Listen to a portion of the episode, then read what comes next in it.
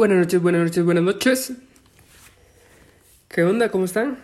Hoy vamos a hablar del Arsenal. ¿Por qué? Pues porque puedo, porque quiero y porque es mi equipo. Nada más.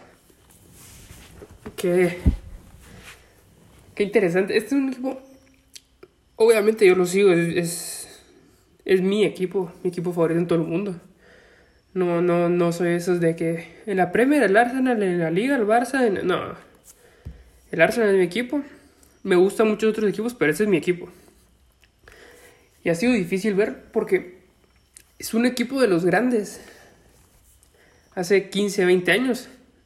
Los grandes eran Manchester United, Arsenal, Liverpool. Se miraba un poco al, al Leeds, Aston Villa todavía. Pero Chelsea no existía. Manchester City menos. Tottenham, bueno, Tottenham nunca ha sido grande ni, ni, ni lo va a hacer, aunque sea un bonito estadio, pero en cuanto a competencias, una final eso tienen. No han ganado ligas en 50 años, pero, pero bueno, eso es historia para otro día.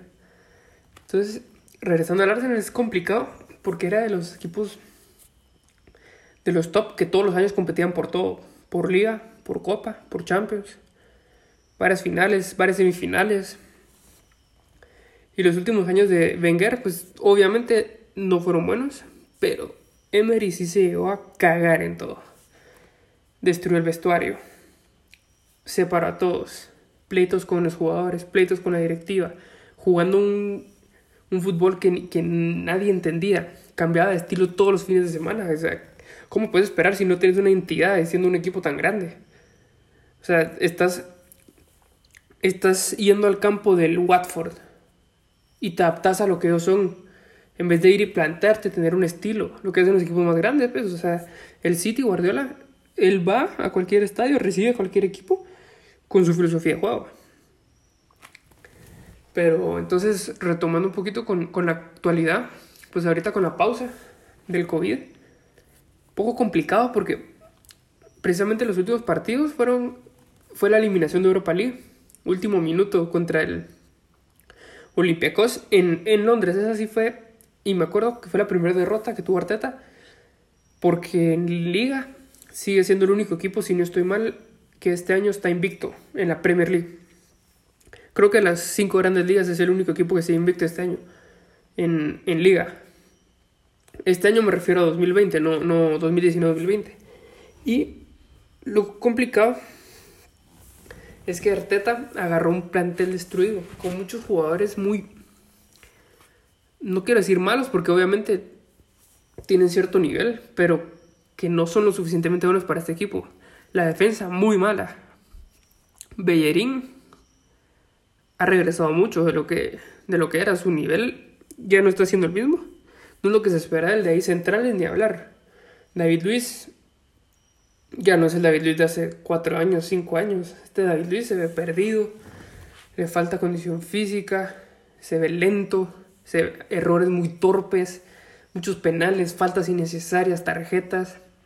Sócrates igual, ya, ya son, son jugadores que hace cuatro o cinco años tenían un nombre, pesaban, pero hoy se podría decir que es lo último que les queda. Y con la lateral izquierda, ahí sí, Revelación del año, Bu Bukayo Saka, patojito de 18 años, que su posición en realidad no, es ser un lateral izquierdo, pero lleno de lesiones con Tierney y con Kolasinac. Pero Arteta ya está más o menos, ya tiene su estilo, ya sabe lo que quiere y eso, eso sí me, me gustó desde el principio, que él se sentó enfrente de la prensa, jugadores, directiva y les dijo, mi estilo va a ser así. Todos los jugadores que no estén de acuerdo se me van. Yo les voy a decir lo que espero de ustedes. Sé cuáles son sus capacidades y, así vamos a jugar, así vamos a trabajar. Entonces, esa. Solo el hecho de sentarte así ya te cambia el panorama del equipo. Primero es un jugador que ha vivido en Inglaterra. Mucho del problema de Emery siento que no fue tanto futbolísticamente, sino la parte personal y social. No sabía el idioma, hablaba muy mal en inglés, eh, su familia no vivía con él y por eso muchos pleitos. Arteta lleva años viviendo en Inglaterra, fue jugador de club, Ya ya dos, tres años con Guardiola. Entonces ya se ve una progresión. Ahorita lo que toca, pues primero es acabar la liga fuerte, la Premier.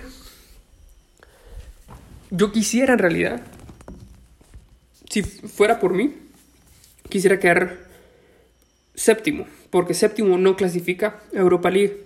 Siento que la Europa League es una competición que te deshace. Te deshace en el sentido de que jugas jueves, estás jugando otra vez sábado, domingo. Normalmente es domingo, jugas, pero te toca viajar a países muy lejanos con climas muy fríos y condiciones muy extremas. Rusia, Bielorrusia, Eslovaquia, esos equipos de Europa League, Grecia. Entonces estás viajando demasiado, te deshaces el equipo. Eso es lo que pasa con la Premier League, no es lo mismo que la Champions League, que un viaje corto. Entonces, lo que yo creo que sería lo más conveniente para el equipo es no quedar en Europa League. Quisiera decir que entrar a Champions League, pero son demasiados puntos y demasiado poco lo que falta. Entonces sería no entrar a Europa League y el otro año dedicarle a la liga, entrar a Champions League, primera meta, top 4, en un año. Y probablemente pondría de meta ganar alguna de las copas. Dos años ya empezar a pelear 1-2 contra el Liverpool, contra el City. Y en tres años, cuatro, ya estar pidiendo un título de liga. Eso es lo que se le ve a este equipo. Tenías a, a Nicolás Pepe, pagaron 70 millones de libras. Tenés a Puemayán, la cassette, todavía están ahí. Entonces, pues vamos a esperar a ver qué, qué podemos ver de Arteta. Bueno, pues para hablar de ese equipo, uy, tenemos muchísimo. Pero para comenzar, pues eso es todo. Eso es todo por hoy, amigos. Nos vemos. Saludos y cualquier cosa. ¿Nos quieren hablar? Llámenos.